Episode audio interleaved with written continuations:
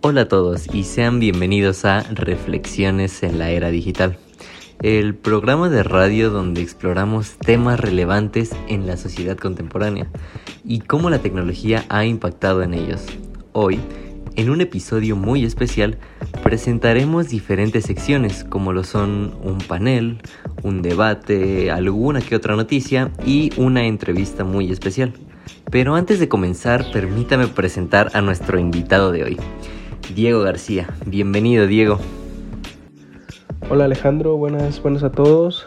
Eh, muchas gracias por haberme invitado a, discutir estos temas, por, por, haberme invitado a unirme a este programa.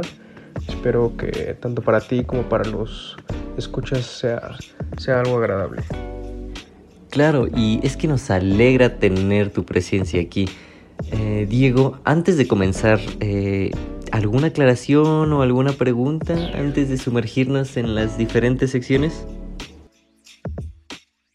Pues no, me parece que no, de momento todo, todo suena bastante bien. Yo creo que estamos listos para, para comenzar con esto. Perfecto. Pues siendo así, comencemos, eh, no sin antes ir a una pausa comercial, pero quédense en sus asientos que enseguida volvemos.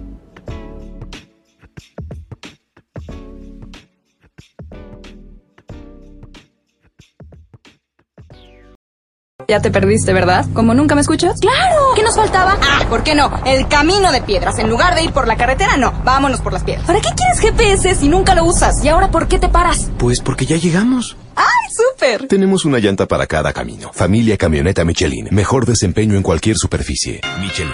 La mejor forma de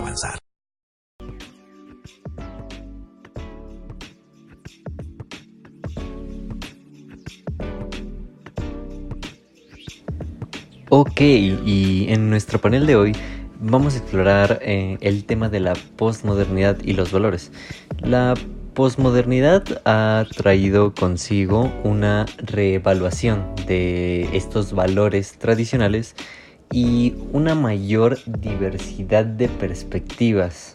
Diego, ¿cómo crees tú que la posmodernidad ha influido en la forma que nosotros podemos ver y vivimos en nuestros valores en la sociedad actual en la que nosotros vivimos.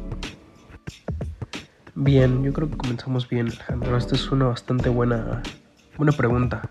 Eh, desde mi punto de vista, la posmodernidad ha llevado a una mayor apreciación de la diversidad y la subjetividad en cuanto a los valores que desde pequeños se nos, se nos han inculcado, ¿sabes? Hoy en día ya no se aceptan las verdades absolutas, ya no se, ya no se cree todo ciegamente y se valora más la construcción personal de los valores. Eh, ¿qué, ¿Qué quiero decir con esto? Que hoy en día como individuos ya no aceptamos absolutamente todo lo que se nos dice, sino más bien ya buscamos construir un, un, criterio propio y definir nosotros mismos lo que está bien y lo que está mal. Eh, sin embargo, yo creo que esto ha llevado a una mayor tolerancia hacia diferentes perspectivas y formas de vida. Pero si lo vemos por otro lado, también ha generado cierta ambigüedad y falta de consenso en cuanto a qué valores son realmente importantes. Y esto pues es bastante normal, ¿no? Porque cada quien puede considerar qué es lo valioso y qué es lo no tan valioso. Wow, eh, la verdad es que me parece un excelente punto, Diego. La diversidad de valores puede ser muy enriquecedora, pero también puede plantear ciertos desafíos en la sociedad. Eh, en un mundo donde eh, pueden existir al mismo tiempo diferentes perspectivas, ¿Cómo podemos realmente encontrar un equilibrio entre esta tolerancia y la perseveración de estos valores fundamentales? Mm, pues hablar de un equilibrio es bastante delicado porque como individuos pues cada quien eh, tiene prioridades, tiene cosas eh, que están por encima de otras. Entonces hablar de manera individual de un, de un equilibrio es bastante complicado, Alejandro. Eh, pero creo que es importante promover el diálogo abierto y pues obviamente respetuoso entre, entre grupos para que esto fomente el entendimiento mutuo. ¿Qué quiere decir? Que tú me entiendes y yo te entiendo y juntos llegamos a un consenso, juntos llegamos a, a buscar ese, ese equilibrio. Porque esto es, pues, es algo bastante común hoy en día en que ciertas personas solo quieren que se escuchen a sí mismas o solo queremos ser escuchados nosotros.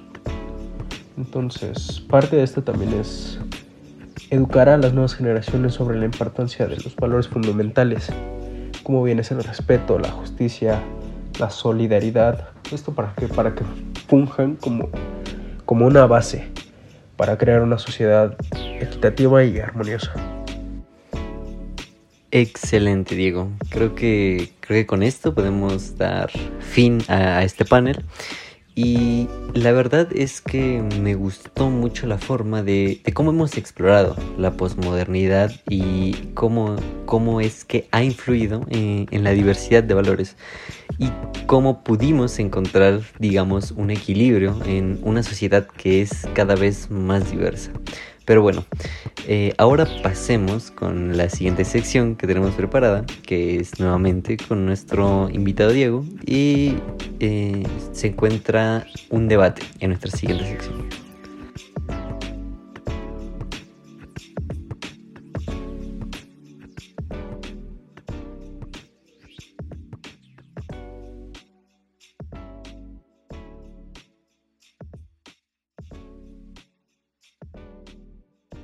Si quieres ahorros chonchos, ven a Chedragui, ¿verdad, chonchito?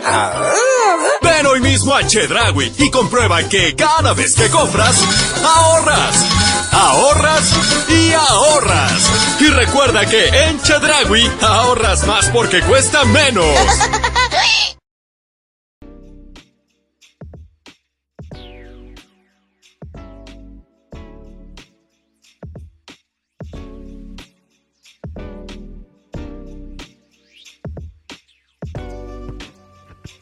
Así que, después de esta pausa comercial, eh, en nuestra sección de debate abordaremos el tema del capitalismo y el panóptico digital.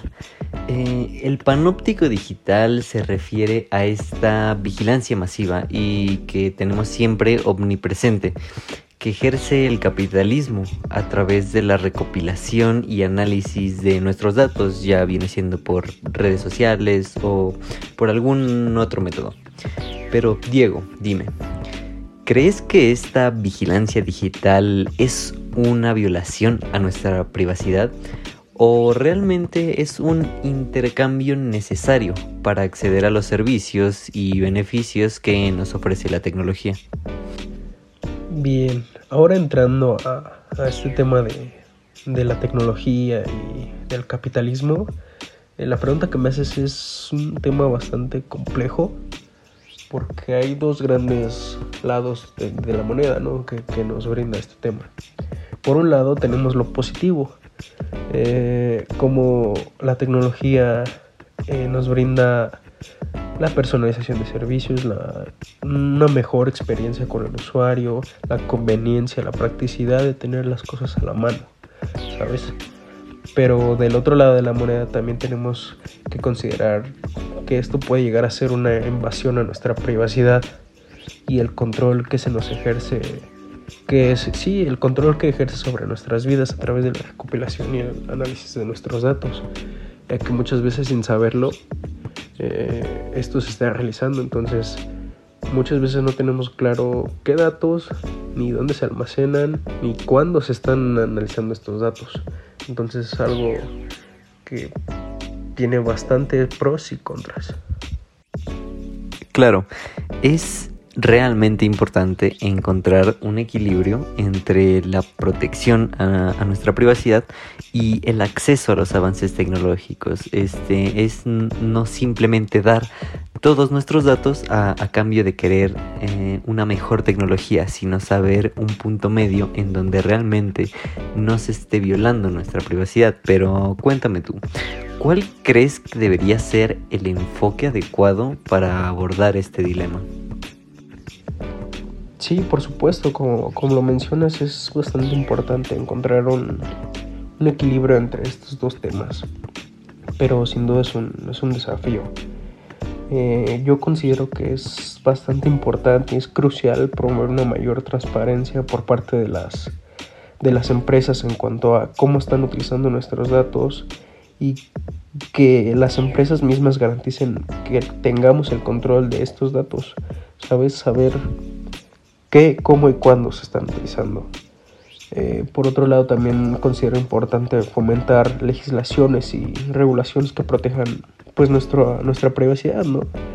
Y de esa manera pues evitar el, el uso indebido de, de, nuestra información, que pues si bien es muy valiosa, no muchas veces sabemos qué información estamos, estamos brindando. Además que por otra parte como individuos también debemos ser conscientes de, de los peligros que, que esto conlleva tomar medidas para que conociendo esos peligros nosotros podamos proteger nuestra propia privacidad eh, en, esta, en, este, en este asunto. Me parecen unos excelentes puntos, Diego. Y a, a, modo de repaso, eh, en, esta, en esta sección de debate hemos analizado los pros y contras de la vigilancia digital en este marco que, que es el capitalismo. Es un tema muy complejo y eh, realmente siempre está en constante evolución. Requiere una reflexión continua y acciones para proteger nuestros derechos y libertades individuales, ya que la tecnología día a día siempre sigue avanzando, por lo que realmente las legislaciones y, los derechos que necesitamos este, no van acorde con. Entonces, esa es la razón de la que día a día tendremos que ir eh, evolucionando para pues ver estos dilemas. Pero por el debate ha sido todo, pero en nuestra siguiente sección seguimos con una noticia que nos brindará Diego García.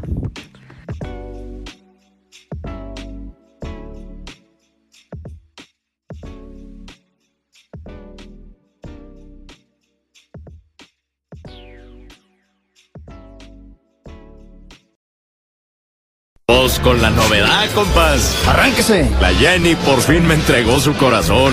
Estoy recontentote. Híjole, compa. No le quería bajar la fiesta, pero a mí también. ¡Ah, hijo! ¡Ya somos tres! Cuatro, dijo el otro. No le haga. ¿Dónde cabe un ranchero? ¡Caben más! 15% más rancheritos por solo 7 pesos. Come bien.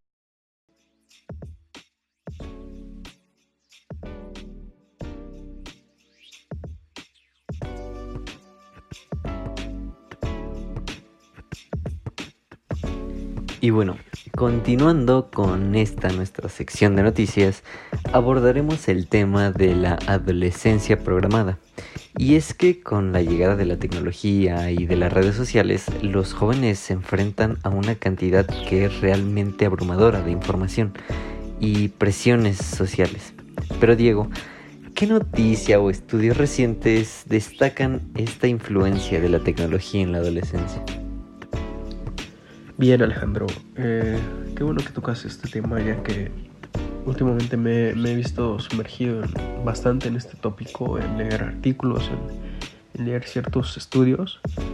Y lo que he encontrado es que varios estudios muestran que el uso excesivo de, de las redes sociales pueden afectar negativamente a la salud de los adolescentes. ¿Por qué? Porque se ha observado un aumento en la ansiedad, en la depresión, en los trastornos de sueño principalmente.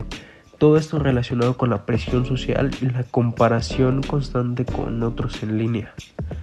Eh, esto es bastante común ya que lo que se muestra en las redes sociales es muchas veces muy distinto a lo que en la vida real es. Entonces se nos, se nos crean estereotipos, se nos crean presiones, cargas de debemos igualar a lo que en las redes hay. Otra, otro, otro, otro asunto de esto es que también se, se ha creado el, el, fenómeno, el fenómeno que se llama pubbing entre los jóvenes. ¿Esto qué quiere decir? Es que un joven se sienta ignorado o menospreciado cuando sus amigos le prestan más atención a, a los dispositivos electrónicos que, a, que al propio amigo. Y esto es un tema pues bastante, bastante delicado. No sé qué, qué opinas.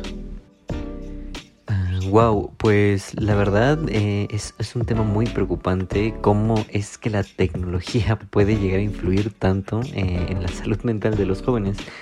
Eh, es importante que, los padres, los educadores y realmente la sociedad en general estén atentos a este problema y, brinden un apoyo adecuado a, los adolescentes y, el uso de la tecnología para evitar justamente que, pues que los adolescentes la, pasen mal con cosas que realmente son eh, realidades muy distintas a las que se ven en las redes sociales.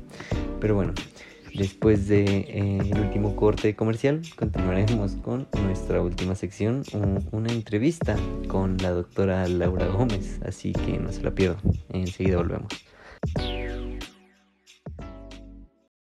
Los chavos siempre cuestionan todo a los adultos, siempre piden respuestas. Pues bien, aquí las tienen todas. Pregúntale a tu madre. No eres adoptado. Busca un trabajo, porque lo digo yo. ¿Tengo cara de banco? Sí, soy humano. Cállate. ¿Puedes repetir la pregunta? No te saldrá nada en la mano. Tu herencia será el estudio. Sí, soy tu padre. Esperamos que así nos dejen tranquilos algunos años. ¿Alguna otra pregunta? Este es el lado Coca-Cola de la vida. Tómalo bueno. Haz deporte.